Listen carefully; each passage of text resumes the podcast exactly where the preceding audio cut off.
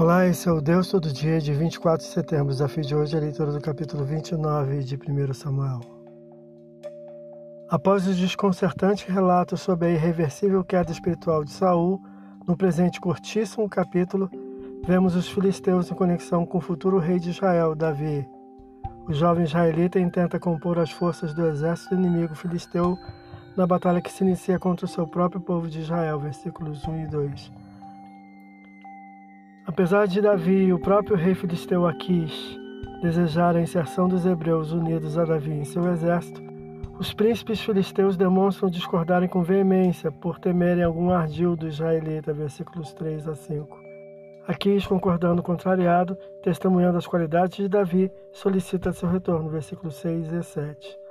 Davi, tal como fez com Saul, questiona ao rei o que de errado cometeu que, não tendo resposta negativa a seu respeito, solicita seu retorno com um pequeno exército que o acompanha, versículos 8 a 10, o que prontamente atendeu, versículo 11.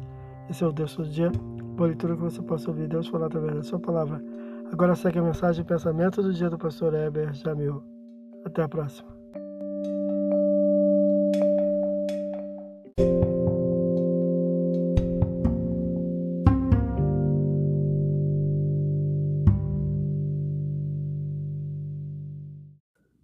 Pensamento do dia. A epístola de Paulo aos Filipenses tem a ênfase na alegria no Senhor. Mesmo preso, Paulo falava que o servo do Senhor deve se alegrar. Ele aprendeu a viver em contentamento. Em Jesus podemos desfrutar da paz que independe das circunstâncias. Filipenses capítulo 4, versículo 7. Pastor Heber Jamil, que Deus te abençoe.